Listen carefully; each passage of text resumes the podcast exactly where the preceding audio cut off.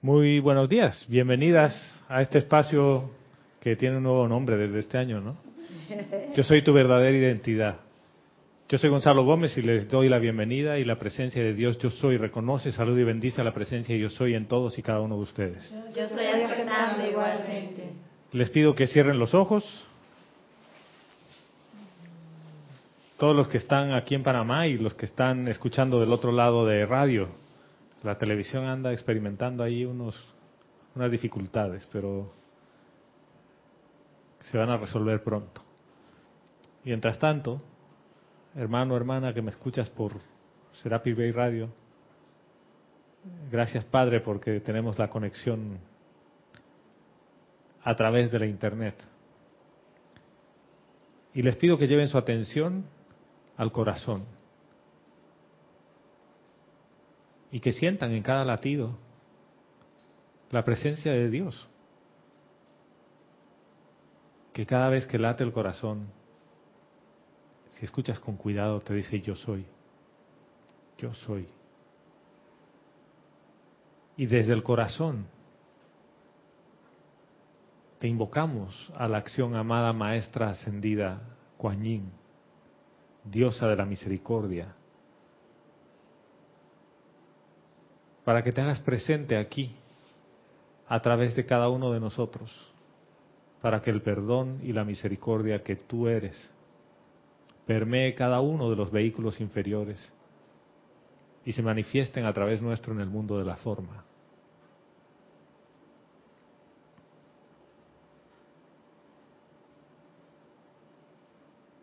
Y de la misma manera, llevando nuestra atención a Cuba, sobre la isla de Cuba, donde se encuentra el templo del señor Zadkiel, el arcángel Zadkiel. Amado arcángel Zadkiel, te invitamos a esta reunión para que nos cubras con tu momentum de llama violeta de perdón, para perdonar toda transgresión a la vida que hemos causado y que nos han causado y liberando todo a punta de amor, jubilosos, felices de que somos libres.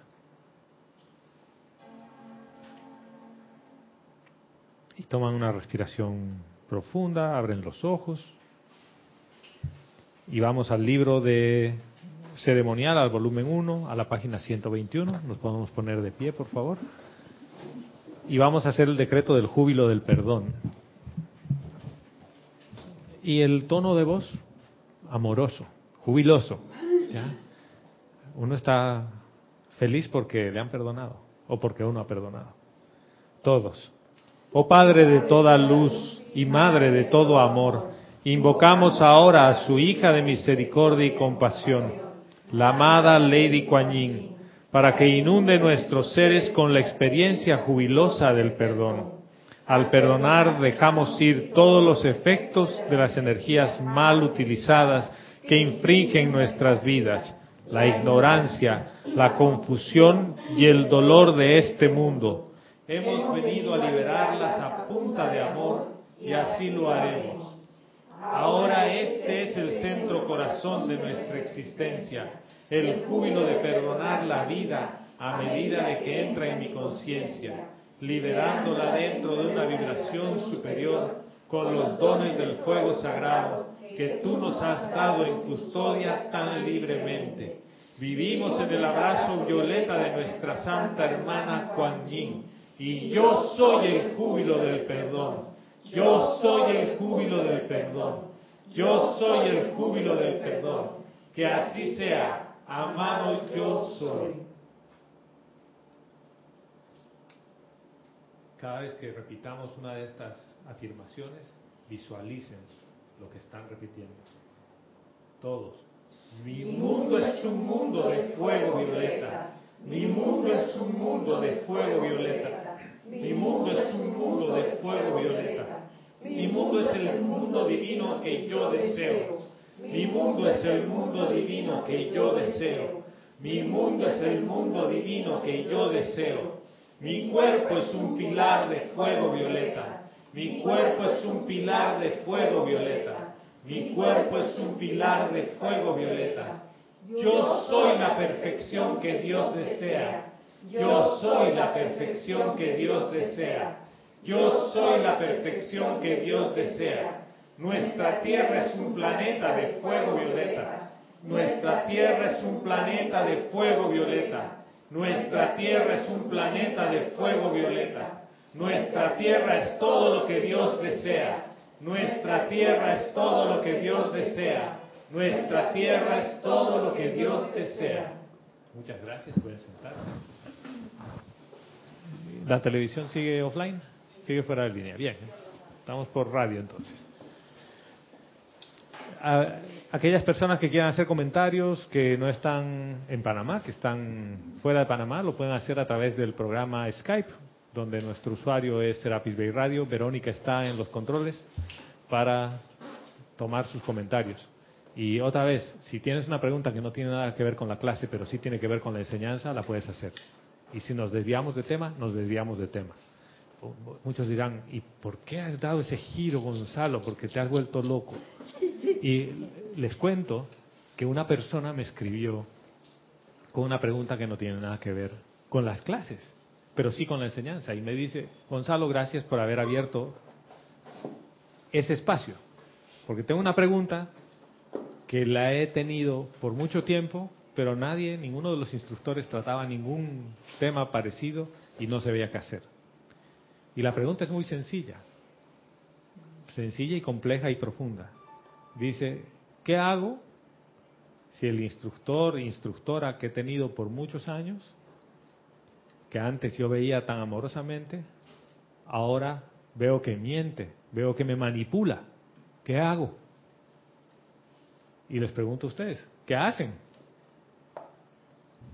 ¿Qué hacen si el día de mañana ven y dicen, Gonzalo me manipula, me miente? Pero la, mentira no es que, te diga, eh, ya no tomo Coca-Cola y me veas tomando Coca-Cola.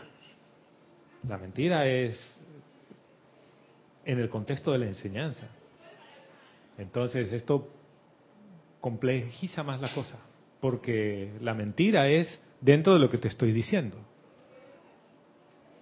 Eh, sí, eh, María del Pilar y después. Lo que yo haría es darle mi amor y mi perdón, mi y sencillamente darle las gracias por lo que me dio hasta ese momento y me voy a buscar otro inductor.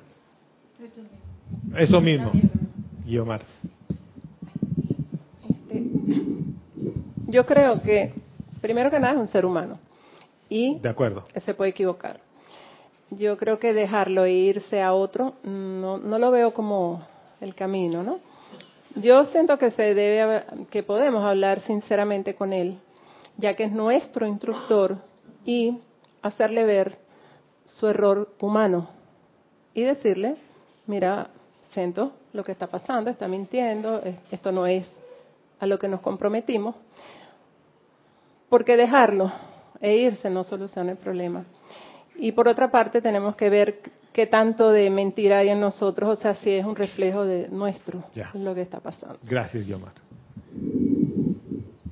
Ahora, Estoy de acuerdo con lo que dice Yomara, pero también hay que ver si esa persona es de los que cuando usted dice, yo soy el instructor, tú no me puedes decir nada. Exactamente. Entonces, cuando uno estudia a la persona y si uno ve que es la condición de la persona y ya uno está cada vez que, que uno se está dando cuenta y uno se la pasa bendiciendo también a esa persona, su Cristo interno, su llama triple, pero cuando ya uno ve que tu corazón te dice, mira, ya no más, con mucho amor uno lo agradece y se va. A ver, antes de, de... Oye, este tema es candente, wow. Sí, Candy. Yo lo primero que hago es observarme y preguntarle a mi presencia si lo que ese instructor me está diciendo, que, me dice, porque si es que yo quiero escuchar lo que mi personalidad quiere escuchar, así tengo que ver lo que es mentira y lo que es la verdad. Bien. ¿Ya estamos por televisión? ¿Sí? Bien, gracias, gracias Vero. La primera respuesta que le di a esta persona es, ¿y qué dice tu presencia? ¿Qué dice la presencia de Dios en ti? lo primero en todo este tipo de ejercicio, antes de irse, antes de mandarlo a volar o mandarla a volar, porque puede ser instructor o instructora, es lo que dice Candy. Lo primero es, aquíétate y ve a tu corazón. Amada presencia, yo soy, ¿qué es lo que no estoy viendo aquí o qué es lo que estoy viendo aquí? ¿Y cuál es la actitud correcta que debo asumir frente a esto que no es verdad? ¿Y por qué primero ir al- a la presencia, a tu corazón? Porque es el único consejero que tú tienes. Si tú me pides consejo a mí, como decía Guiomar, soy otro ser humano y yo tengo una óptica diferente. Y puede ser como el caso de, de Gladys, que vas a hablar con el instructor o instructor y te dice, a mí usted no me viene a decir nada, porque el agua va de arriba hacia abajo y usted está abajo. Que lo he visto. Entonces, ¿por qué interrumpir un poquito el espacio de clases y traer este tipo de situaciones? Porque a veces nos pasan las situaciones así. Y el primer paso es el alto en el camino, silencio, ve a tu corazón. Y ese ve a tu corazón no es nada más que aquietarte y amorosamente, amada presencia de Dios, yo soy en mí. Quiero ver con la visión interna esto. Entonces, si después de eso concluyes en que vas a ir a hablar, ve a hablar. Y sería lo más saludable que tú puedas tener la confianza de elevarle esta ocupación a tu, a tu instructor y decirle, mira, me siento así. No, es un tema de ir a atacarle, mentiroso, mentiroso. No, me siento así. Y esto me recuerda a un tema que Jorge decía, el día que ustedes piensen que yo no velo por sus intereses, huyan. Y dice, no quiere decir que no lo esté haciendo, solo quiere decir que tú piensas que no velo por tus intereses. Porque por la ley de la vida, la eterna ley de la vida dice lo que piensas y sientes, eso traes a la forma. Y como tú piensas que tu instructor ya no te sirve, el instructor ya no te sirve. Y ahí se aplica el amantes de la enseñanza número dos, donde bendices a tu instructor. Y a veces, ¿qué puede ocurrir? ¿Qué pasa si el instructor te llevó hasta donde podía llevarte y no te lleva más arriba de eso o más lejos de eso? Te toca dejar el nido porque ya tienes 18 años Caminar solo. y decirle, te bendigo, te doy gracias por todas las bendiciones que me has dado y marcho. ¿Qué ocurre? A veces es muy cómodo empezar a ver más allá que el instructor y quedarse. Es más cómodo, porque yo no asumo una parte. Sí, señora. Tenemos comentarios desde el sur. Adriana Bello, desde Montevideo, Uruguay, nos dice, Gonzalo, Dios los bendice a todos. Dios te bendice, hermana, bienvenida. Amor y bendiciones para ti, Carlos, todo el grupo. Nos dice, hago lo mismo que el monje del cuento. Me voy. Me voy, claro. Ahora, Todavía. ¿qué- ¿en qué punto uno llega al me voy? ¿Ya? Sí, sí, sí. Me ubico en el equipo de Gladys. Exactamente. Ahora, ¿en qué momento me voy? No quiere decir que ante la mínima provocación lo dejo. No. Primero, centro mi atención en la presencia yo soy. Ahora, ¿cuál es el rol de un instructor, de un facilitador externo? Como bien decía Guiomar, es otro ser humano, igual que yo, igual tiene su plan, igual va a meter la pata, igual tiene defectos. Pero si yo veo un poco más allá que, o creo que veo más allá que el instructor, la pregunta es, ¿qué hago ahí? Y dices, ah, es que ya no voy a tener instructor. Y no diría yo, qué bueno. Imagínense el día que todos digan, ya no tengo instructor. ¿Qué quiere decir no tener instructor?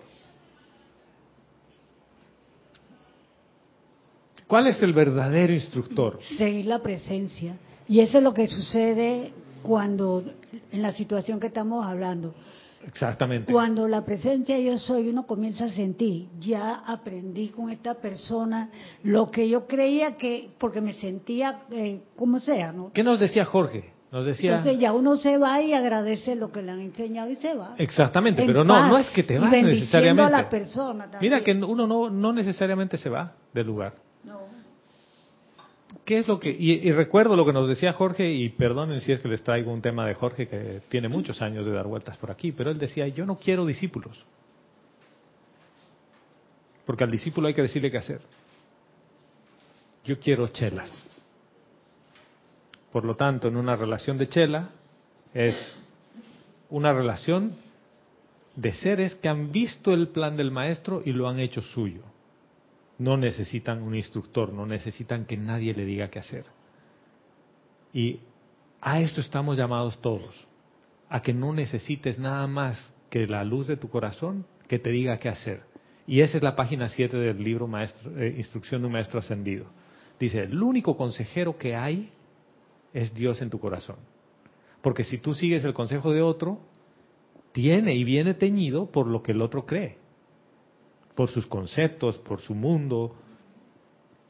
Entonces, muchos pueden decir, Gonzalo, estás llamando a la rebelión, porque ya no quieres que no hayan discípulos y que todos sean instructores. No, yo no estoy diciendo que todos sean instructores, estoy diciendo chelas. Y el chela es otra categoría. Y la respuesta para, para este email es ese es amantes de la enseñanza número dos, diferencia entre discípulo y chela. ¿Y qué pasa cuando eres chela? Nadie te dice nada que hacer. Tú vas a tu corazón, todas las veces vas a tu corazón. El maestro ascendido Jesús iba hacía eso, todas las veces antes de empezar iba al corazón. Y por eso hablaba de que el Padre hacía las obras a través de él, que era la voluntad de Dios. Eh, Salomé querías decir algo y, yo seguí, seguí con el discurso. Bueno, yo voy a llevar esto a mi, a mi vida personal. Me siento como el instructor eh, que no es consecuente con lo que dice. Porque cuando mi hija pequeña era pequeña, yo le decía, nunca digas palabras feas, nunca digas cosas sucias. Eh, los garabatos que en mi país normalmente se dicen. Pero yo los decía. Yo los decía, le decía, tú no digas eso. ¿Y cuándo me di cuenta? Cuando ella creció. Claro. Porque me dijo, tú me dices que yo no diga esta palabra y tú la dices. Entonces yo era la instructora, la guía, y creía que lo estaba haciendo muy bien, diciendo, tú tienes que portarte de esta manera, no hacer esto y lo otro, pero yo lo estaba haciendo. No Entonces, hagas lo que yo hago, haz lo que yo digo. Claro, no predicaba con el ejemplo. Entonces, ¿cuántas veces nosotros somos instructores mentirosos ante la vida? Muchas veces. El, Entonces- el punto se vuelve crítico cuando el instructor te maltrata y toma una posición de disciplina en la que cree que la disciplina es látigo. Y en el dintel del templo de la ascensión en Luxor dice, disciplina es amor. Entonces, ahí hay un indicador que considero que uno no debe perder de vista. Es cómo te sientes. Si tú te sientes bien, ¿por qué te vas? Y si te sientes mal, ¿por qué te quedas? A veces uno se queda porque el mundo mental dice, no, es que esto es lo que es para mí, pero tu corazón sufre. Y miren que he estado dándole vueltas a un tema de nutrición y de, la- de alimentación por una apariencia de reflujo que he tenido por mucho tiempo, que no sabía, en realidad se manifestó hace un año, pero el médico después de hacerme una endoscopia me dice, sabe que su reflujo tiene por lo menos 10 años. O sea, ya tiene unas lesiones que eso no se da en un año. En realidad los síntomas han aparecido ahora, pero esto viene viejo. Entonces empecé a ver un tema de nutrición y llegué a una escuela de nutrición en la que un amigo está haciendo una, una especialidad. Y la introducción me encantó porque dice, ¿cuál es el alimento primario? Para ustedes, ¿cuál es el alimento primario? La leche, leche materna, sí. Sí. La leche. leche materna. Bueno, dice este señor que ha desarrollado un método, dice, no, el alimento primario no es comida.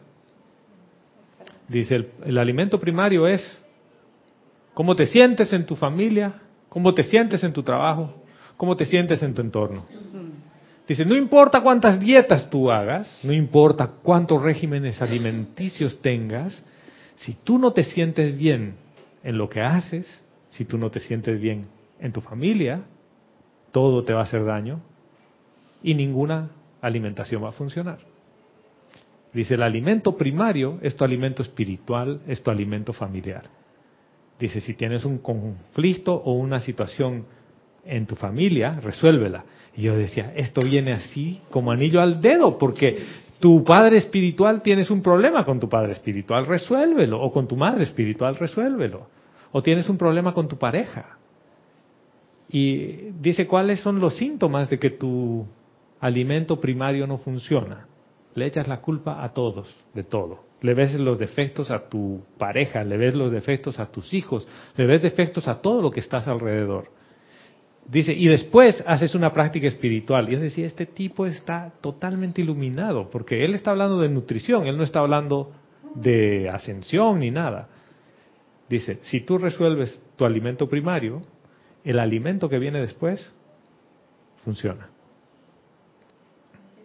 Interesante, ¿no? Entonces vi mi desagrado en años de función de trabajo reflejado ahí. Y digo, a veces uno dice, es que era una prueba, era el tercer templo. Ningún tercer templo. No era ningún tercer templo, es una necedad. Estás ahí para deteriorar tus vehículos inferiores. Sufres. ¿Y acaso no decretamos, elimina de nosotros toda duda y temor y que eliminen todo sufrimiento y toda causa, núcleo? Pero si tu alimento primario de varias horas al día está siendo conflicto, no hay un alimento físico que pueda contribuir a que el cuerpo sane. Y hizo bingo, así, clic. Dije, este señor está iluminado, no es de la línea de los maestros ascendidos, para nada. Pero es lo que los maestros ascendidos nos dicen. ¿Por qué es necesario entrar al gran silencio todos los días antes de empezar tus acciones? ¿Por qué es necesario anclarte en la presencia de yo soy? Por eso. Porque es necesario reconocer que Dios lo es todo. Porque si tú ves que algo te molesta, quiere decir que ahí no está Dios. Por lo tanto, estás separado de Dios. No hay armonía. No hay armonía. Y cuando pierde uno la armonía, lo perdió todo. Sí. Se pierde todo cuando se pierde Es la que sí. Sí, señora. Adriana Carrera desde Córdoba, Argentina, nos dice, Dios los bendice a todos. Bendiciones. Dios te bendice, Adriana. Bienvenida, hermana. Nos dice, ¿qué sucede cuando la música del instructor es dos puntos? Este es mi grupo, mi nombre y aquí mando yo. ¿Qué, ¿Querés, querés, a ver, perdón, querés, hay oportunidades de expansión de conciencia allí? Ya. Hay dos posiciones en eso, ¿no? Uno, el director dice, el director del grupo soy yo. Yo recuerdo que Jorge nos contaba una historia que le decían, oye, el grupo Serapis Bay de Panamá es una maravilla, hermano, tanta gente linda, templo, cantan, clases maravillosas. El único detalle que lo, llama, que lo daña eres tú. Se, se lo dijeron así en su cara Jorge. Y Jorge le dijo, bueno, hermano, el que dirige este grupo y pone las cosas soy yo. Y la persona se fue. Pero hay que diferenciar. ¿Eso En, es cierto? es cierto. Es cierto. Sí, sí, sí. Él, él lo contaba así y tú ya eh, estás echando un cuento. No, era cierto. Te dijeron, lo único que lo daña eres tú. O sea, uno ve de todo en esta villa del Señor, dicen algunos. ¿Y eh, qué ocurre cuando hay un director de grupo y es el que pone su empeño por crear el grupo y demás cosas? Si tú vas y no te sientes bien en ese grupo, pues vete y abres tu grupo. O busca otro. La- el punto clave es si tú te sientes mal porque te quedas. es que es la única opción que hay. No vas a crecer porque todo el tiempo estás con una lente que lo único que ve son defectos, el yo, mi, mío. Hay dos tipos de director de grupo. Un tipo de director de grupo como Jorge, y no voy a hablar de Kira, que es nuestro director actual, digamos, ¿no? Voy a hablar de, de, ¿Por qué hablo de Jorge? Porque a Jorge es al que le dijeron, el que daña el grupo eres tú, a Kira no. A, a Jorge se lo dijeron.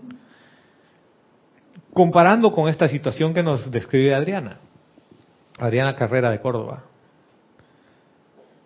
Hay un yo que dice, yo soy el director de este grupo, y no se refiere a yo personalidad.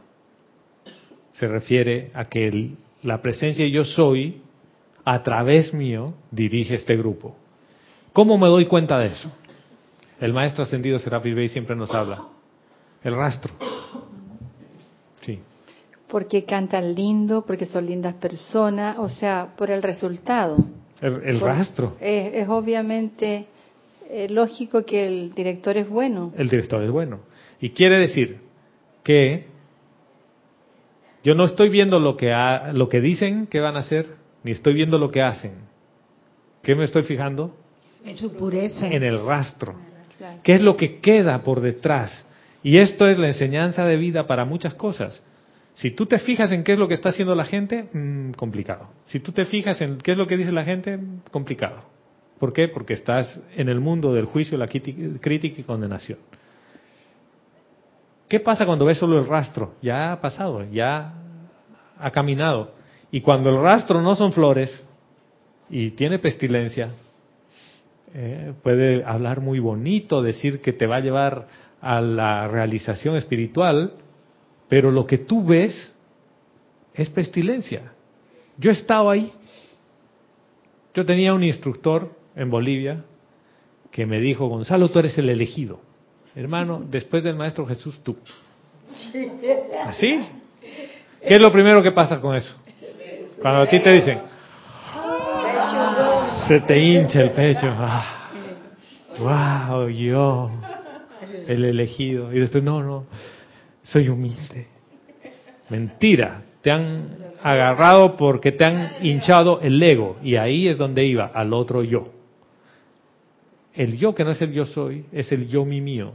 Y cuando tú tienes un director o directora de grupo que se centra en el yo mi mío y dice es mi grupo, el rastro no va a ser el mismo que el rastro que dejaba que dejó Jorge en ese momento cuando le dijeron tu grupo es muy lindo y todo. Entonces es necesario ver el rastro. Y si el rastro es que la gente se va, les cuento otra vez de la experiencia en Bolivia, cuando empezamos a averiguar un poco los antecedentes de este señor, tenía cuatro grupos que ya habían colapsado. Cuatro elegidos que habían dejado de ser elegidos. ¿Ya? Cuatro pedidos, según de él, de los maestros que no se hicieron. Y que uno tenía karma porque le habían dicho que haga algo y no lo hacía. ¿Qué era? Miedo. Miedo, no había libertad. Entonces, comparto esto con ustedes porque una de las características de un templo es que tú puedas servir libremente y que tú te sientas libre. Obviamente hay reglas, uno se ciñe y sigue las reglas, pero lo importante es que tú seas libre, libre de entrar y de salir cuando tú quieras. Aquí nadie te obliga a quedarte, aquí nadie te dice tienes que pagar tanto, nada. Si quieres un día das, otro día no das, nadie te va a reclamar. Entonces, si no hay libertad y lo que quieren es tenerte como a una mascota con una correa, huye. No, no, no solo salgas caminando, huye, corre, escápate. Y me pueden citar. Pueden decir, Gonzalo dice, y no soy yo el que dice eso.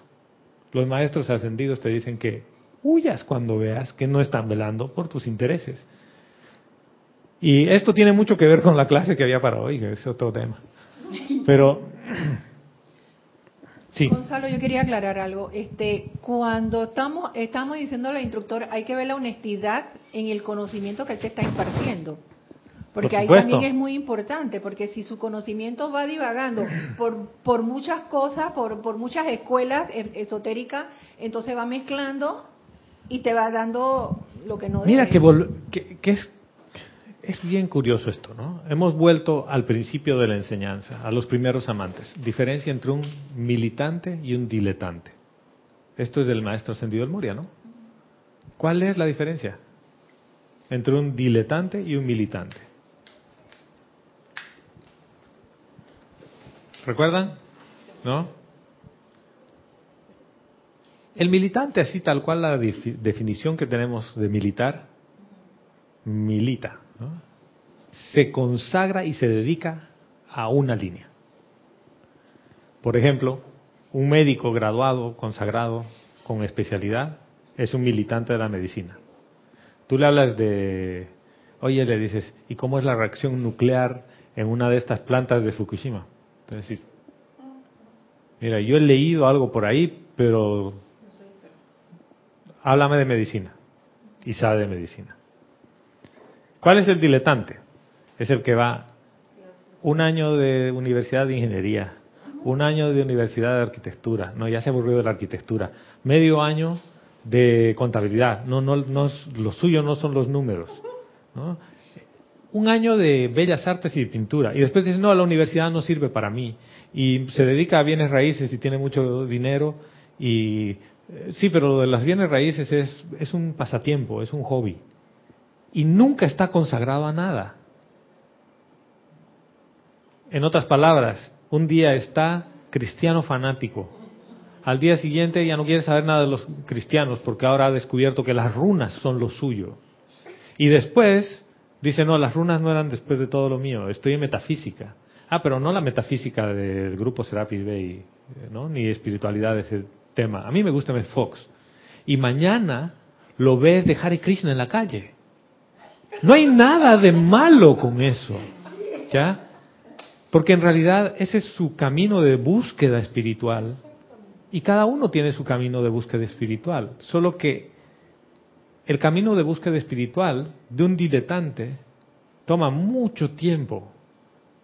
El dicho este de que todos los caminos llevan a Roma, sí, es cierto, todos los caminos llegan a Roma. Eso era en la época del Imperio Romano, todos llegaban a Roma. Pero tú tienes que elegir un solo camino para llegar a Roma. Tú no puedes llegar por cinco caminos a la vez, llegas por un camino a la vez. Y esto es igual. Pero, ¿qué, qué ocurre cuando tú eliges ese camino? Dejas de buscar, por lo menos por un tiempo, y disfrutas tu camino. El, el punto clave aquí es, si esto que estás haciendo no te produce felicidad, gozo, paz, armonía, alto, ¿qué estás haciendo? ¿Cuántas personas van a un grupo de crecimiento espiritual, lo que sea así, a latiguearse porque la vida es muy dura y el karma? Yo he estado en esa escuela del karma y yo he salido huyendo después del tema. Y me ha dicho, no, no, no te vayas, hermano, tómate una licencia, no te vayas. Y al poco tiempo, él le dijo a la gente, a Gonzalo se le han cruzado los cables, ya no es el elegido y lo he echado del grupo. ¿Cuál es el rastro? El rastro era yo mi mío. ¿Por qué? Porque él dice es mi grupo. Son mis estudiantes. Es mío, pero desde el punto de vista de la personalidad. ¿Por qué? Porque él quería que lo vean a él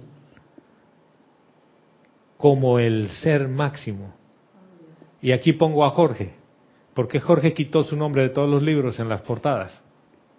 Porque dijo, yo no quiero que lleven su atención a Jorge, quiero que lleven su atención al ser del uso ascendido que está en el libro. Obviamente por temas de ISBN, en la contraportada está traducido por Jorge Carrizo, pero no está en la tapa. Este, este punto es importante porque ¿dónde te lleva tu atención? Te lleva la atención a tu corazón.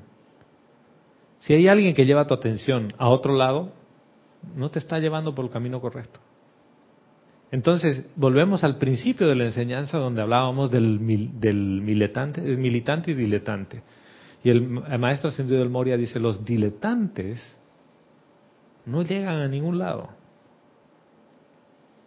¿Te imaginas que tú te, montes en uno de estos safaris por, para atravesar el, el Sáhara en la caravana espiritual y que te dice que cada uno lleve su propia agua y su propio cuchillo y toda la cosa, ¿no? Y a medio camino le dices, ay no, sabes que yo quiero ir a Disney. Lo mío no es la arena. Hermano, muere ahí porque no hay más opción, ¿ve? El diletante no se monta en ese tipo de cosas. Él prefiere ir a Disney donde hay más de un parque. Y si el, de Universal que tiene las montañas rusas, el eh, Island of Adventure, no le gusta, puede ir a Magic Kingdom para una cosa más de niños. ¿Ve? Esa es la diferencia. Pero no quiere decir que esté mal, mira. Y uno puede ver muchos diletantes y está bien.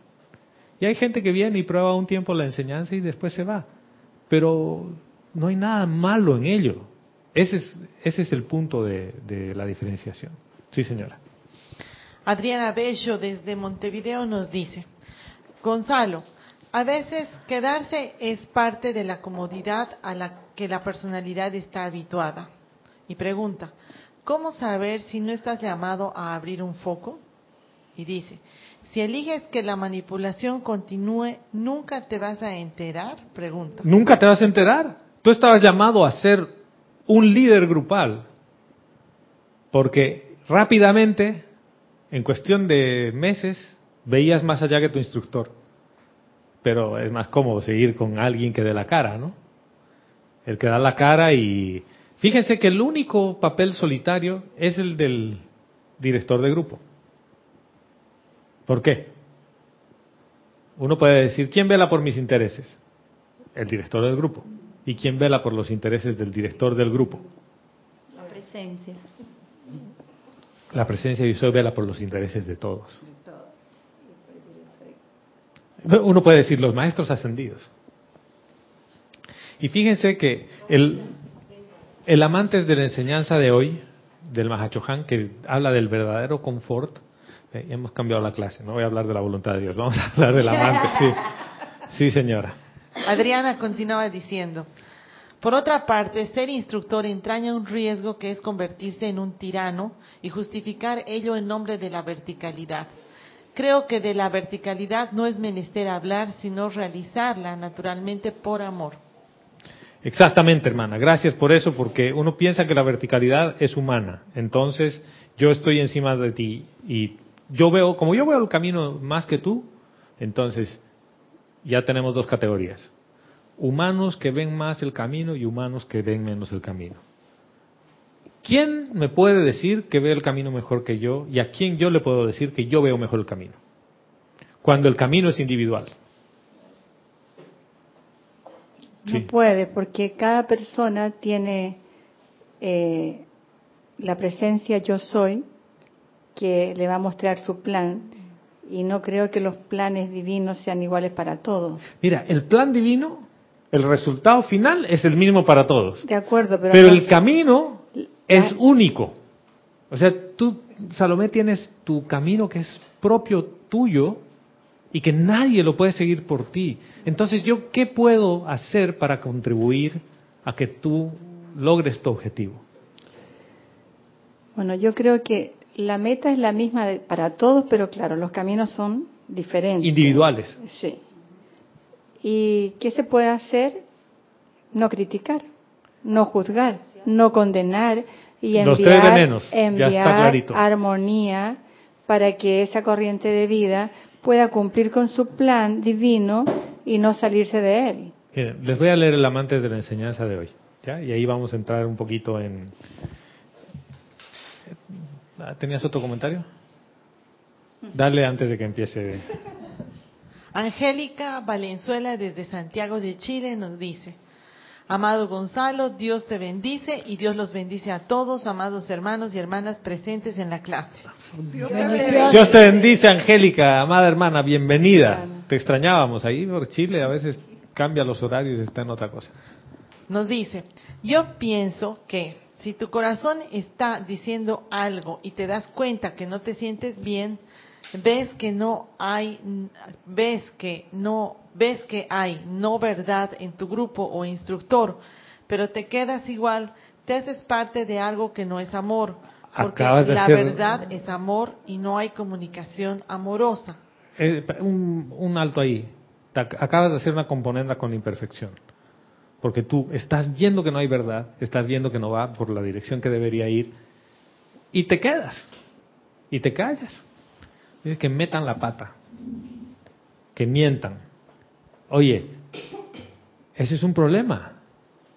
¿Y por qué? Porque yo ya me he acostumbrado, y fíjense que este es un problema, porque uno se acostumbra a las cosas. ¿Qué pasa si es que yo mañana digo me voy? Gonzalo se va. Y Gonzalo piensa, voy a hablar de mí en tercera persona, ¿no? Gonzalo piensa, ¿y qué voy a hacer los domingos y los miércoles?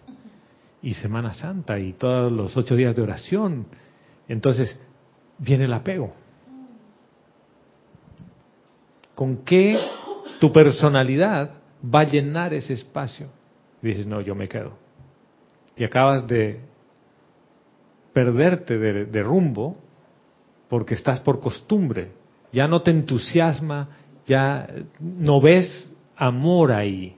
Y estoy contigo, hermana. Si tú no sientes amor y no ves amor ahí, la pregunta es, ¿por qué te quedas?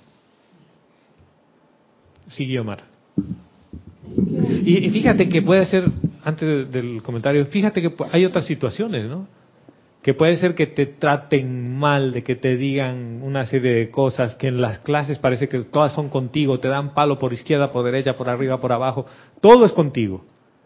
Pero termina la clase y tu corazón está gozoso y dices, wow, qué rico.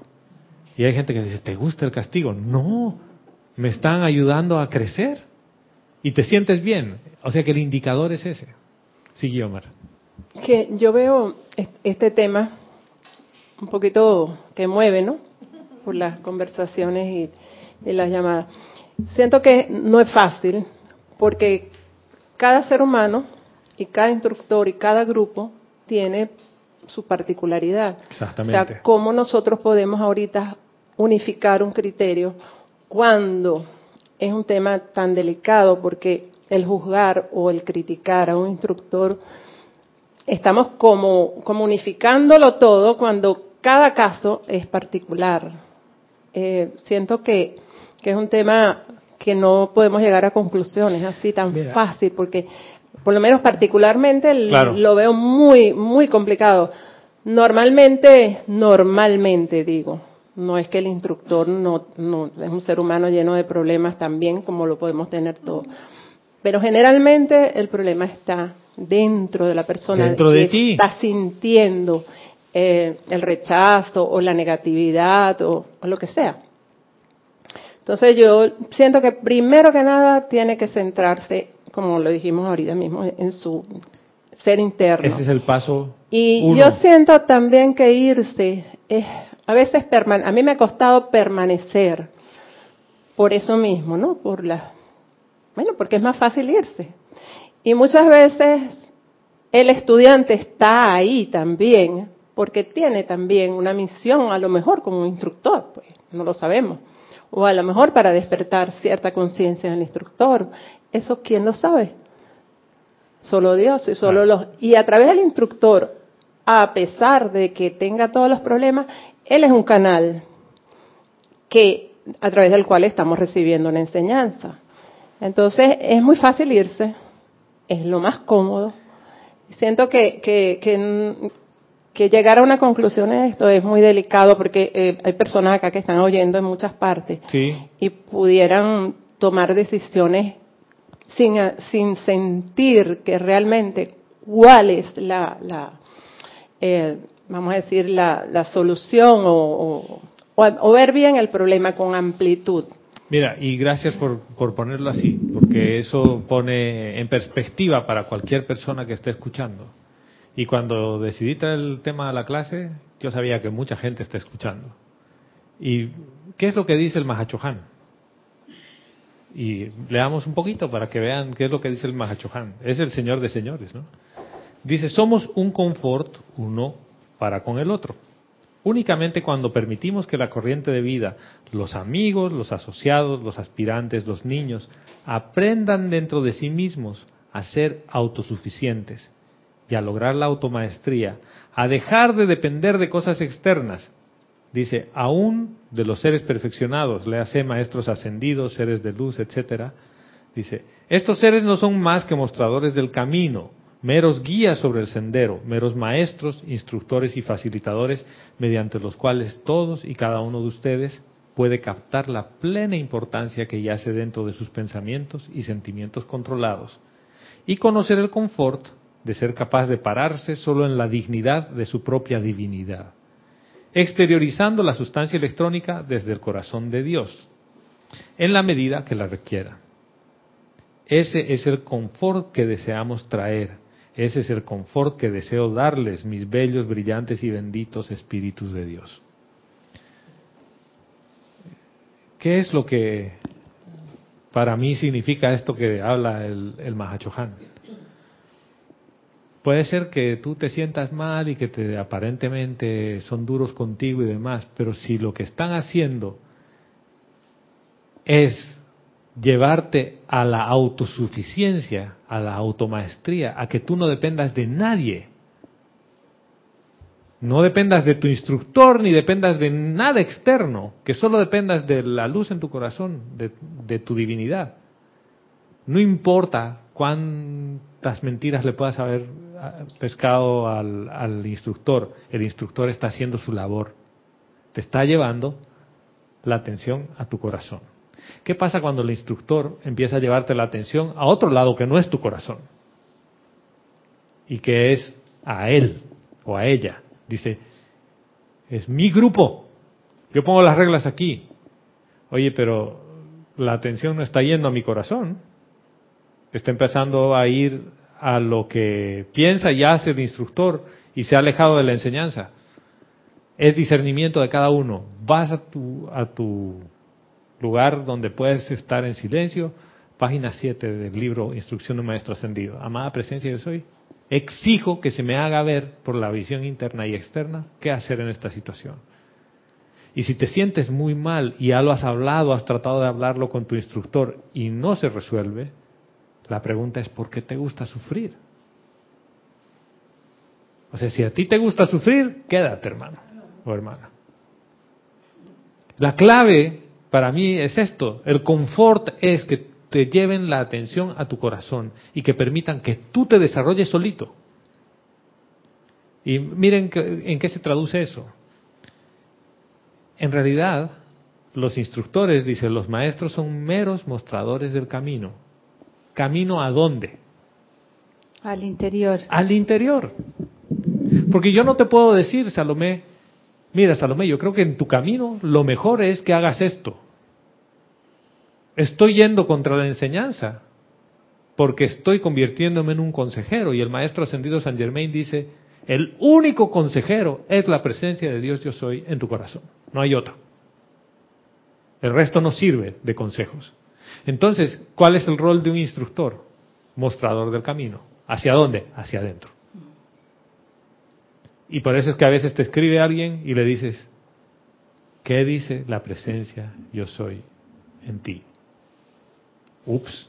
Y si la presencia yo soy te dice, ay mi hijo, ay mi hija, vienes sufriendo hace meses, te he mandado todo tipo de indicación de que te muevas, de que salgas de ahí.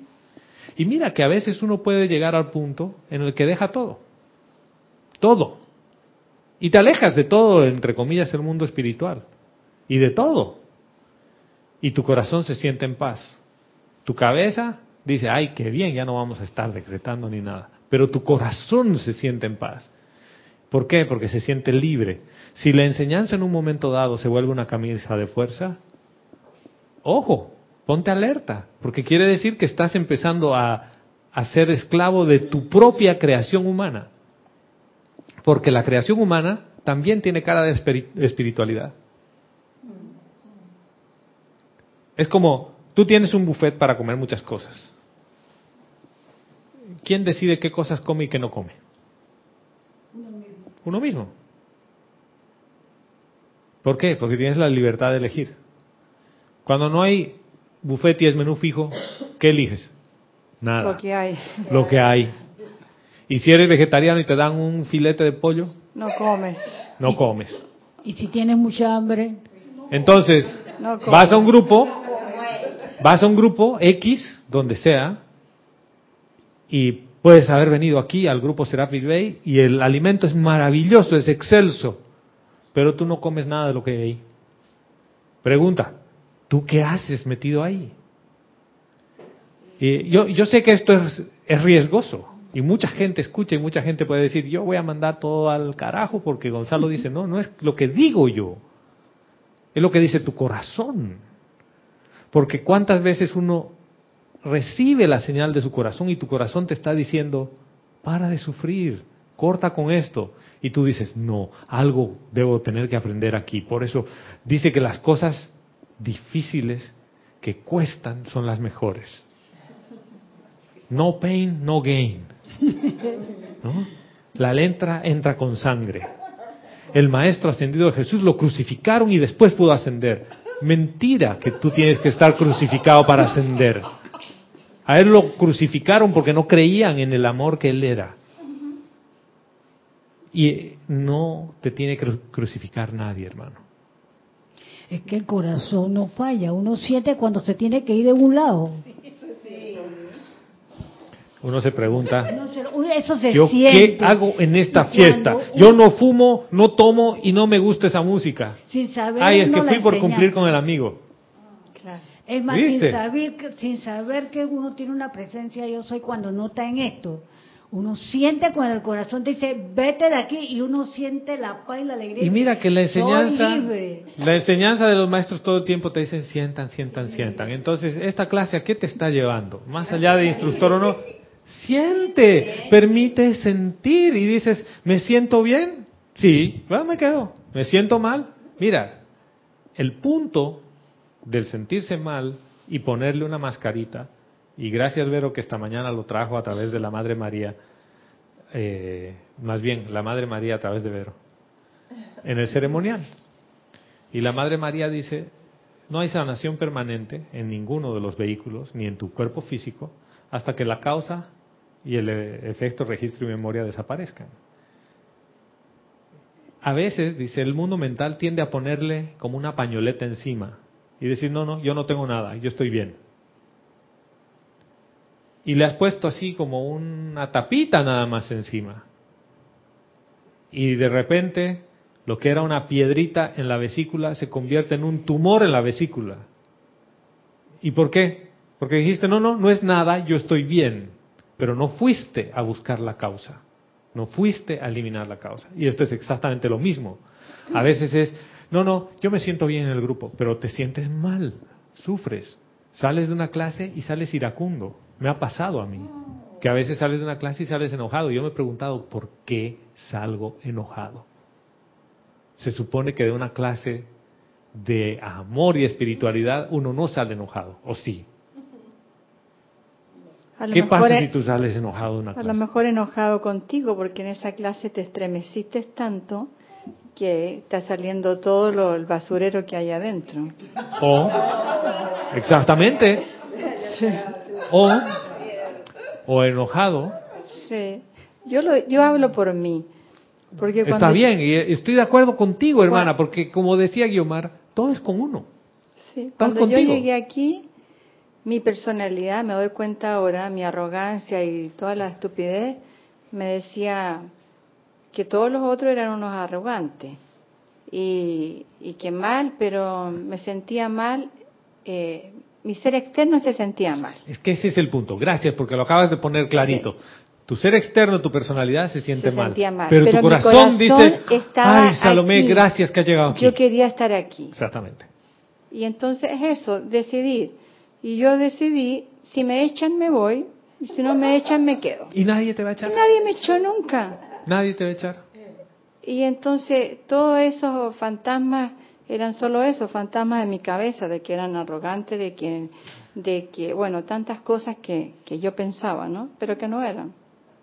Y fíjate que eso lleva a hacer un vínculo con las clases que hemos estado tratando. En realidad, ¿quién eres tú? Yo decido ser yo soy o decido ser la personalidad, es mi libre albedrío. Y mira, pero yo soy. Ah, y una, un ejercicio rapidito. Busquen a la personalidad. Búsquenla. Hagan una introspección aquí en este momento, ojos abiertos, cerrados. ¿Dónde está la personalidad? Busquen ese yo chiquitito que se enoja. Ese yo que rechaza las cosas. ¿Dónde está? Se Búsquenlo. oculta, se oculta. ¿Dónde está? No es real, No está. no es real. Porque cuando tú te enojas dices, ¿quién se enoja? Y le preguntas, ¿quién se está enojando? A ver, que levante la mano el que se enoja. Y, y no hay el que se enoja. Y dices, ese que, que quiere rechazar todo y que quiere mandar la mierda a la vida, ¿dónde está? Y, y no hay. Sin embargo, cuando tú le dices, ¿y dónde está la presencia yo soy? Tu corazón late y te dice, yo soy. O sea, el punto al que quiero lleg- llegar es esa parte que, que hace que te sientas mal, no que pienses ni que salgas enojado por un tema mental, sino que tu corazón sienta, es porque la presencia de yo soy es la parte real en ti. Y cuando sientes esos vacíos después de que sales como con efluvia y una cosa así, sí, se te ha revuelto el basurero. Pero si tu corazón te dice, hermana, esto no es para ti, ya no estarías aquí, Salomé. Tu corazón te decía, quédate, Sí. quédate. Y Otra eso vez. mucho eh, tiene que ver con la radiación del maestro en Moria, Claro. porque él lo dice, ¿no? De que vas a tener pruebas si quieres ser su discípulo y vas a pasar a lo mejor muchas encarnaciones antes de calificar y tienes que ser obediente a tu presencia. Y mira, el maestro ascendido del Moria nos habla de las tres formas de aprendizaje y nos habla de la gracia, de la experiencia y del sufrimiento. Por alguna razón cómoda de la mente, le hemos dado la vuelta. Hemos dicho del sufrimiento, de la experiencia y de la gracia. Mientras más sufro, voy a ir directo al cielo. Entonces, al haber dado la vuelta el orden, dices, yo aprendo por sufrimiento, por experiencia o por gracia. Y él dice, son tres formas de aprendizaje. Gracia, experiencia y sufrimiento. O sea que, lo que la primera forma de aprendizaje es la gracia. Como no funcionaste en esa aula, tú dijiste, no, no, esto no es para mí. Fuiste a la, a la maestra experiencia, no, no, esto tampoco es para mí. Entonces llegaste a la de sufrimiento y dices, esto es lo que me gusta, a mí me gusta sufrir. Sí, como el Maestro Jesucristo ascendido cuando estaba en la cruz. Entonces, Sí. Porque eso es lo que nos enseñaron anteriormente en la religión. Entonces, a veces tengo un concepto mental guardado en mi CPU de tantos años que creo que un grupo espiritual necesito tener pruebas difíciles. Y aquí nadie ha venido a probarte. La Madre María nos dice, este es un mundo de experimentación. Y si es un mundo de experimentación, en algún momento dado haré algo malo. Al fin y al cabo es un laboratorio. Siempre Jorge insistía, esto es un laboratorio. Es un laboratorio. Entonces, aquí hay dos cosas que yo amarro. Primero, la libertad. Si tú no te sientes libre, ya tienes un indicador que tu corazón te está diciendo, por aquí no es. Por ejemplo, es muy fácil volverse esclavo del, del mundo externo. Cuando uno empieza a trabajar en un lugar, hay aquellas personas que no les gusta, la primera cosita que no les gusta se van. Hay otros que dicen, no, yo voy a llevar esto hasta el final. Y hay cositas que no me gustan, sí, pero elijo ver las que sí me gustan. Pero ¿qué pasa cuando ninguna te gusta? De las 100 cosas que te dan, 99 no te gustan. ¿Saben cuál es la única que les gusta? los dólares que recibe a fin de mes. Yo conozco muchos de esos y también he estado ahí, donde la gente con la que estás alrededor, todas son desagradables. Quiere decir que tú también eres desagradable, por supuesto. El trabajo no te gusta y a nadie de los que está ahí le gusta. A nadie le apasiona, pero todos están por una sola razón, pagan bien. ¿Eso no es un estilo de prostitución? Lo es. Es. Claro, la diferencia es que el prostituto, la prostituta venden su cuerpo y es una cosa rápida. Y, y tú prostituyes tus cuatro vehículos inferiores y te quedas varias horas al día y sufres. Ya hay gente que se queda toda la vida en eso, sin ser prostituta de verdad y honesta diciéndolo. Sí, Hay esposas que lo son porque sus esposos las mantienen, ella no los ama, pero tienen una buena vida, una buena posición social, es, es- son prostitutas. Y, y cuando llevas esto al punto de la enseñanza, dices, ¿y por qué no lo dejaste? Ah, porque me da de comer, Claro. y me da casa, y me da todo. Y cuando llegas a los planos internos te dicen, es que no se trataba de casa, de nada de eso. Tú fuiste para hacer otro, otra labor. Y en realidad la clase que teníamos para hoy dice, tú fuiste a hacer la voluntad de Dios. Y miren cómo se amarra esto. ¿Cuándo hago la voluntad de Dios? Cuando siento gozo, Felicidad. felicidad y armonía. Pero no como concepto, sino cuando lo siento. El fiat del maestro Moria es la voluntad de Dios es el Es bien, el bien. la voluntad de Dios es amor, la voluntad de Dios es paz, es felicidad.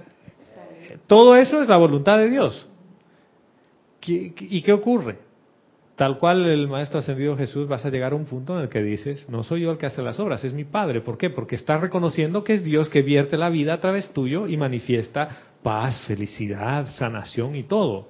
Y entonces, fíjense cómo en ese pedacito hay un problema de identidad.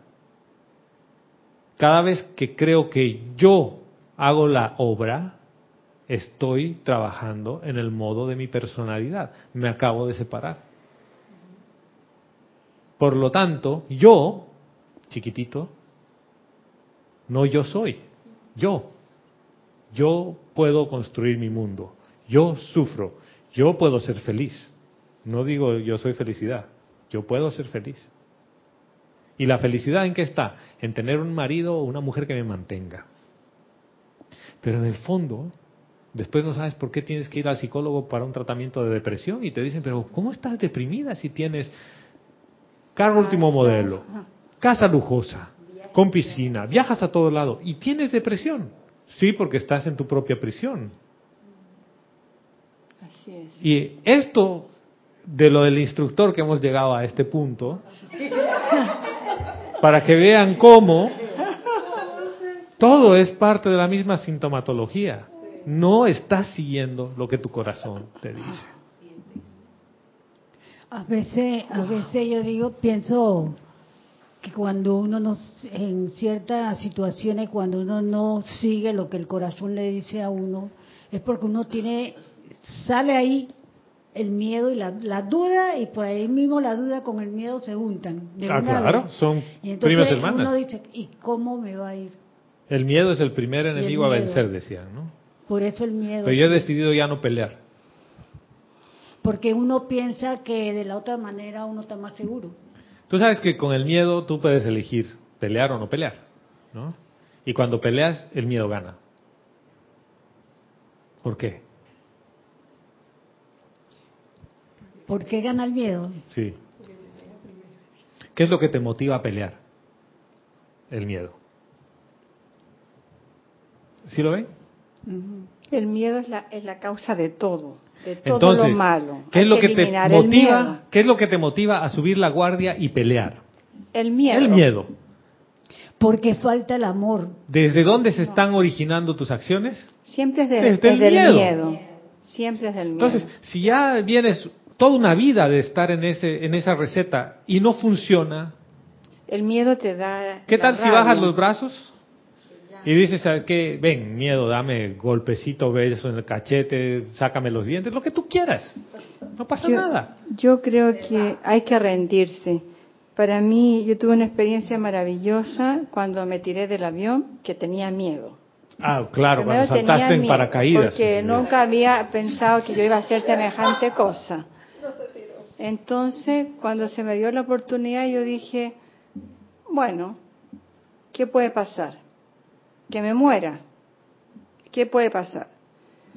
Y ya unos minutos antes de tirarme, cuando ese avión, ese avión iba subiendo, subiendo, yo miraba el- la distancia y claro, me da una cosa, ¿no? Pero ya Pero de en la fiesta y ya dije, ya no puedo ir atrás, así que me tiro. Y no me tiré, me tiraron. Claro, es como que uno está así. Salta, salta, sí, ya voy a saltar, dice, agarrado a la puerta. Y entonces sentí miedo después, dije, bueno, ya me rindo, ¿qué, qué pasa? Me muero y chao. Y ahí me di cuenta que miles de veces yo me había tirado de un paracaídas en la vida. Porque todas las veces que tenía una situación eh, difícil, sentía la misma sensación que tirarme. Exactamente. Entonces fue fantástico para mí porque lo único que aprendí en esa tirada es que tengo que rendirme. Si me caigo, Ahora, y- ¿quién se rinde? yo me quién rendí, es- todo mi ser ¿Quién es ese rendí. yo que se rinde? La personalidad. La personalidad ahí se sometió, No, se rinde, que- no se somete. bueno, Mira, se rinde. se rinde. Pero ¿quién es? Es la conciencia que se cree separada. Es esa personalidad que tiene un ego que dice yo. Esa es la que dice, ya aquí no puedo. Ah, Ya, ni modo, hasta aquí llegué, no puedo. Y ese Y momento entonces, es mágico. Ese momento es mágico porque la presencia yo soy, que es tu verdadera identidad, asume el mando y control. Y no hay nada malo que te pueda pasar cuando Dios está al mando. Nada, nada, nada. Es como cuando vas a una cirugía. La primera vez que me dieron sedante para hacerme la endoscopía, me dijeron, usted va a contar hasta 10. El nerviosismo y todo dices, ¿y si no despierto? ¿No? Y cuentas, uno, dos. Ni al tres llegué. Y después abres así el ojo y tienes una incomodidad de dónde estoy, ya ni, ni siquiera sabes qué ha pasado Claro. porque han neutralizado esa parte de tu conciencia que tú no eres. Porque la presencia yo soy no muere en ese, en ese tema. Si tú te tiras del avión y no se abre el paracaídas, el cuerpo de carne se hace añicos, pero la presencia yo soy no. No. Sí. Y entonces viene por una parte del reconocimiento de la fuente verdadera de vida. Tu verdadera fuente de vida es Dios. Y Dios, ¿cómo te habla? ¿Cómo te dice cuál es su voluntad? La voluntad de Dios es el bien, es paz, es felicidad. Ay, yo me siento miserable haciendo lo que hago. Hermano, yo creo que debes revisar. Y mira, a Luxor se le ha puesto muchos conceptos encima. Luxor, Egipto, el templo de la ascensión, que el maestro ascendido Serapis Bey es duro y es todo amor, la verdad es que es todo lo contrario. Pero una cosa caracteriza ese retiro, la libertad. El maestro nunca te llama para decirte, Gonzalo, tienes muchas transgresiones, sería bueno que te vayas. O sea, eso sería contra el propio voto del maestro ascendido Serapis Bey, porque él dice, yo me quedo aquí hasta que todos se gradúen. Imagínate que te diga, vete porque no te vas a graduar. Eso va contra su propia voluntad. ¿Cómo funciona el Luxor? Cuando tú transgredes la ley de amor y de armonía y cuentas tus transgresiones, llega un punto en el que tú vas donde el jerarca y le dices, amado maestro ascendido Serapis Bey, sabes que yo creo que he transgredido la ley muchas veces. Y esta, este templo está siendo como que tóxico para mí. Y decido dejar el templo y darme una vuelta un tiempo. A ver si aprendo más del amor y cuando vuelva ya no es tan discordante para mí. ¿Acaso tú no puedes hacer eso en un momento dado en un grupo? Y dices, oye, yo me siento, en los últimos seis meses, no sé, mi vida ha dado un giro que en la oficina me siento miserable. En el en la casa me siento miserable, en el grupo me siento miserable, en todo lado me siento miserable. No, no será un momento en que digas, oye, haz un alto. Ya has probado decretar por seis meses, meditar, ya has probado todas las cosas y no funciona. Ninguna de las cosas que estás haciendo funciona. Deja de hacer. No hagas nada. ¿Por qué? Porque esto se trata de ser, no se trata de hacer. Y para hacer dices, dejo de hacer todo lo que estaba haciendo. Nada, nada. A ver qué pasa. Este, quería comentar que estamos hablando del cambio, porque eso significa un cambio. Eso significa y un nosotros cambio. los seres humanos no, no queremos el cambio, porque Ah, eso no, significa salir de la zona de confort. Y es lo que nos transforma y es lo que nos permite evolucionar. Pero hay que tener cuidado cuando se hace el cambio, cómo se hace y por qué se hace. Pero mira, ¿qué tal si decides no cambiar? Porque el cambio puede ser cambiar de un estado a otro, cambiar de una actividad a otra. El ¿Y qué cambio puede, si no ser, mu- haces nada? puede ser muchas cosas, porque el cambio Sí. es una transformación. De acuerdo contigo. El cambio, yo puedo decir, cambio de hacer muchas cosas a no hacer nada. Nada. No. Tú sabes que no colapsas. Yo creo que nace de nuevo cuando uno cambia. Empiezas a ver cosas que no veías. Y vas por el lado que dice. Guiomar, empieza la transformación. Sí. Porque cuando uno está agobiado por el sufrimiento de baja ten- intensidad, no ves las otras opciones que te da la vida. Pero entonces se puede tratar de un, se puede, se puede tratar de un colapso. Y Sí, ese colapso te ayuda a, a la transformación. pero mira que el colapso generalmente es algo que te lleva a una cosa que es inevitable, colapsas. En este caso es voluntario. Es como saltar del avión. Dices, ¿sabes qué? Ya, mira, he probado todo. Y no funciona. ¿Qui- ¿Quién te está diciendo que no funciona? ¿Tu instructor? ¿Quién te dice que no funciona? Tú, tú mismo. Dices, ¿sabes qué? No, es- esto no funciona. Me siento miserable. Aunque todo el mundo dice, qué bella sonrisa que tienes, qué feliz que eres, y te ves tan saludable y tan lindo, y tú por dentro te sientes mal. O sea, este es el punto que se aplica a un grupo con el instructor, al tema con la familia, lo que sea. Oye, tómate un break. Deja todo. Ve qué pasa. Y a veces es el momento que necesitabas ese cambio provocado por ti mismo. Abres los ojos y dices, pero ¿qué estoy haciendo? Y a veces ese cambio es, oye, yo creía que me sentía mal. Yo creía que todo era malo para mí. Y resulta que la familia es una bendición, el trabajo que tengo es una bendición, me encanta lo que hago, había perdido la motivación. ¿Por qué? Porque me distraje. Y vuelves a hacer las cosas. Y por eso decía, aquí nadie te obliga a quedarte. Nadie te obliga a irte, a menos que hagas unas transgresiones un poco complicadas. Y que te digan, mi hijo, y yo recuerdo que Jorge lo hizo una vez. A una persona le dijo, ¿sabes qué? Yo creo que la enseñanza es tóxica para ti. Y sería bueno que te des una vuelta fuera del templo por un tiempo y vuelves. Y la verdad es que era tóxica la enseñanza para esa persona en ese momento. Porque le sacó el basurero muy rápido. ¿Y cuál es la naturaleza humana? Eso no puede venir de mí.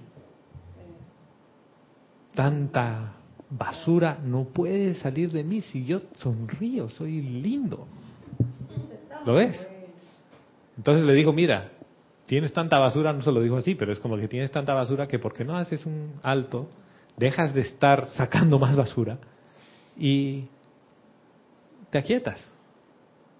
Después la persona volvió. Sí, señora. Varias opciones.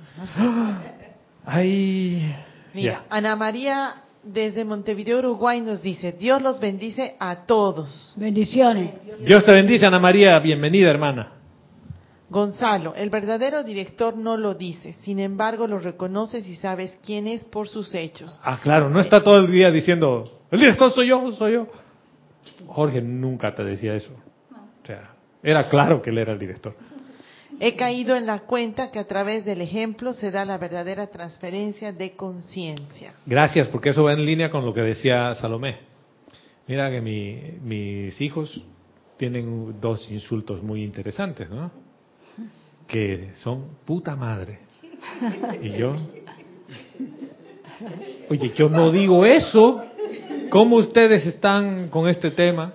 Hasta que hemos buscado la raíz del tema y, y pasa por un tema familiar. Y resulta que cuando ya prestas atención, la tía, el tío, todos aprendieron así. Por el ejemplo. No hay que decir disparates, puta madre. Y tú... Hasta uno termina diciendo el insulto y no se dio cuenta, ¿no? O sea que es como dice Ana María y como dice Es lo Salomé. que hacía yo con Tú aprendes por lo que ves, no por lo que te dicen. Es que esa es la única enseñanza, el ejemplo, porque cuando mi hija se hizo adulta, ella ahora fue a un psicólogo y el psicólogo le dijo de que toda la enseñanza de la mamá y de, de todos sus maestros era solamente por eh, copiar el modelo, nada, nada de que le, uno le pudiera decir eh, por eh, verbalmente era tan importante o trascendente como lo que veían. Claro. Entonces, ¿cómo ella no podía decir una palabra fea si yo la decía? Porque yo le decía no la digas. No, no. No. Yo muchas veces me encuentro en esa situación y me callo. ¿no? Y después, ¿cuál es la reflexión interna? ¿Cómo tú vas a pedirle que no haga algo que tú haces? Así es. O sea, es como que inconcebible, ¿no? Claro. O sea, tú hazlo para poder tener la moral de decirle, yo lo hago. Y eso es atención sobre las palabrotas que uno dice, ¿no? Sí. Raúl Nieblas desde México dice, desde el Cabo México dice, buenos días y bendiciones a todos los presentes. Dios te bendice, hermano. Bienvenido, Raúl. El aprendizaje por experiencia, gracia o sufrimiento me recuerda a aquellos alumnos de secundaria a quienes algún profesor les proponían o hacer el examen final o ayudarle a subir ladrillos a la azotea en su casa y optaban por hacer el trabajo físico pesado que hacer el esfuerzo de estudiar. Gracias, hermano. Exactamente. Es más fácil, ¿no? Yo tenía un profesor de esos. Yo para el inglés era malísimo, pero malísimo. Yo me, gradué de colegio y decía, the car is red, ¿no? My house is white. Y ya. ¿no? Y, y durante años había hecho el I, he, she, we. El verbo to be. Y es todo lo que sabía. El último año, así aprovecho, es un cambio, un tema comercial. Era presidente del, del Consejo de los Estudiantes de la Promoción. Y el director me dice, no puedes dar el discurso final porque te ha ido mal en inglés. Y tienes que dar un examen para recuperar. Y el profesor me, me dice, usted sabe que podemos arreglar de otra manera, ¿no? Si me, hay escasez de harina, de azúcar. Y cuando empiezo a averiguar, claro, muchos amigos le llevaban azúcar, harina y los tipos eran peores que yo para el inglés, pero habían pasado, ¿no? Nada, pues me mandaron para el examen recuperatorio y tuve que estudiar y pasé raspa cum laude en inglés. Entonces, viste, ya estoy panameño, ¿no? Eh, Raspa cum laude. Resulta que entro a la universidad y me dicen, si usted quiere estudiar informática, todos los libros son en inglés. Entonces tiene que tomar clases de inglés. Iba a tomar clases con un profesor que apellidaba Inchauste, pero que le decían el hincha usted. El tipo llegaba a las 7 de la mañana, 7 y 5 cerraba la puerta. Y eran de las clases más llenas que había. Y después, gracias a Vero, entré a un instituto de inglés. Y terminé hablando inglés. Entonces, les cuento todo esto porque es, como dice Raúl, para mucha gente era más fácil, le comprabas el azúcar, la harina, póngame la nota y ya. Pero el daño venía más adelante. Sí. Adriana Bello nos dice, Gonzalo, siento que si bien las experiencias responden a cada caso y tanto el instructor como el discípulo están aprendiendo, hay situaciones puntuales que a considerar. Donde se practica la manipulación no hay cabida para la liberación ni la verdad. Eso está definido en los amantes de la enseñanza. Ese es un falso instructor. Exactamente, hermano. Esto aplica más allá de las particularidades de cada grupo. Gracias. Esa es la ley. Gracias, Adriana, por la claridad y por traer ese punto. Porque, ¿qué pasa si es que estoy en el templo de la ascensión y de la pureza, y donde todo lo que hay es impureza? Quiere decir que se está manifestando el vicio del rayo de la pureza. Y en el templo de la verdad todo lo que hay es mentira esos instructores no están llevando la, fiesta como debería ser. ¿Por qué? Otra vez, el rastro que está saliendo de ahí no es el rastro de los maestros ascendidos. Y estoy contigo, hermana. Si el instructor no está haciendo su labor de instructor y no está llevando tu atención al corazón y no está velando porque tú crezcas, así como dice el Mahachuhan, ¿qué haces ahí? Puede tener muy lindo el letrero y decir aquí se habla de Dios y de la presencia yo soy y lucecitas y toda la cosa, pero tu corazón no piensa lo mismo. Y ojo con eso, porque esos son los falsos profetas. Por ahí viene. Y obviamente quieren un yugo, quieren que estés ahí, no quieren que te vayas. Generalmente tienen mucha gente que los sigue. Sí. Y es que los maestros lo dicen en su libro, casi todos los maestros dicen, vayan a su presencia yo soy, invocan la presencia yo soy a la acción y después me invocan a mí. Casi no, todos, lo dicen. Exactamente, gracias. Siempre ellos dicen que es la presencia yo soy primero. ese es el punto, mira. Yo no puedo hacer nada por ustedes desde el punto de vista de su progreso y de su camino de vuelta a casa. ¿Qué es lo que sí puedo hacer? es señalarte que vuelvas a tu corazón. Y por ejemplo, cuando les digo, busquen al que se queja, a ese yo que se queja, a ese yo que critica, búsquenlo. Pero no, no entren en el juego de la mente, de decir aquí está, que no sé qué, ¿no? Búsquenlo. Y cuando la mente quiera distraerse, porque la mente es, es especialista, tú dices, a ver, ¿dónde está el que está reclamando?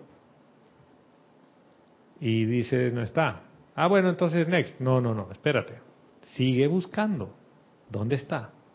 Y te vas a dar cuenta que no está. Pero ese no está se se puede volver un concepto de una búsqueda muy rápida. Busca ese yo chiquitito, búscalo. Haz el ejercicio. El ejercicio de aquietarte y buscarlo. Y empieza a observar. Solo observa. ¿Dónde está? ¿Quién se queja? ¿Quién insulta? ¿Quién me está diciendo que me vaya? Y tú vas a llegar al punto en el que si de verdad es la presencia yo soy en tu corazón que te está diciendo que te vayas, vas a sentirlo con todo tu ser. Y si la presencia yo soy quiere que te quedes, vas a sentirlo con todo tu ser. Igual. Pero el punto es que tú vayas a la fuente. Porque si me preguntas a mí, como dice Adriana Bello, es un caso por caso, como decía Guiomar. Y puedo decir, no, mándalo al diablo. ¿Cuántos casos no hay que le dicen, mándalo al diablo a tu marido? Oye, y no era el que lo mandes al diablo a tu marido, le dijiste porque tú no querías a tu marido. O porque el marido de ella no te caía bien. Yo he visto muchos de esos casos. Ah, mándalo al diablo y se divorcian y después, pero ¿por qué te divorciaste? Es que nadie lo quería en la familia y yo lo amo. Por favor, sí. Adriana Bello continúa diciendo, Gonzalo, pensando en lo que dijo Salomé, puede darse el caso de que vea arrogancia en algunos y en verdad esa cualidad puede estar manifestándose. Creo que el punto es no darle poder, lo cual no es lo mismo que negar lo que veo. Una cosa es negarlo y otra cosa es ver de dónde viene. Y si lo que veo es que es mi propia arrogancia reflejada en todos y después me doy cuenta que el arrogante era yo, ese es un punto. El otro punto es que pese a que he hecho todo el ejercicio, me he dado cuenta que soy yo y sigo viendo arrogancia, y todo el mundo ve arrogancia, estoy viendo otro vicio, el vicio del rayo de la ascensión. ¿Por qué el maestro ascendido Serapis Bey llamó a la maestra ascendida Lady Nada a servir en Luxor. Sí saben la historia, ¿no? La llamó a servir porque le dijo, necesito tu ayuda con amor divino, porque aquí la arrogancia espiritual se les ha subido a mis muchachos. Y necesitan amor. Y esa arrogancia espiritual es un freno para tu propio desarrollo, porque te crees lo máximo, pues. Y si yo lo estoy viendo y he hecho mi aplicación y voy a la fuente y hago el amor divino y todas las cosas y digo, yo era arrogante y bajas la guardia, pero tú ves evidencias claras por todo lado y dicen, a nosotros en humildad no nos gana nadie. Ya sabes, ¿no? Ustedes saben de esos monjes, ¿no? Que decían que en humildad no los ganaba nadie. Esa es la contradicción de la humildad, porque dice que no hay nadie mejor que ellos. Sí, señora. Por último, Adriana Carrera desde Córdoba nos dice, una de las sensaciones de rendirse es que no pasa nada, no pasa nada de lo que el cuerpo mental estaba pensando que pudiera pasar en una situación. Es darse la oportunidad de rendirte ante el aparente demonio de uno que uno mismo creó. Gracias, hermana. Y miren, para cerrar les repito lo que nos dice el Mahachohan. Dice, somos un confort, uno. No hay dos, no hay tres, no hay muchos tipos de confort. El confort es uno solo. Dice, uno para con el otro, únicamente cuando permitimos que la corriente de vida, los amigos, y aquí nos habla de temas muy cercanos, los amigos, los asociados, los aspirantes, los niños, yo pongo la familia, eh, todo lo que ustedes quieran cabe ahí. Donald Trump también está ahí. Y Maduro también, Evo Morales, todos están ahí. Todos están ahí.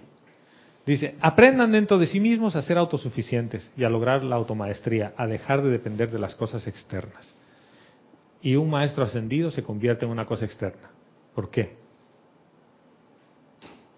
Si yo pienso que yo me debo a los maestros ascendidos, estoy yendo en contra de un principio, de que me debo a la presencia de yo soy. Y la presencia de yo soy es una.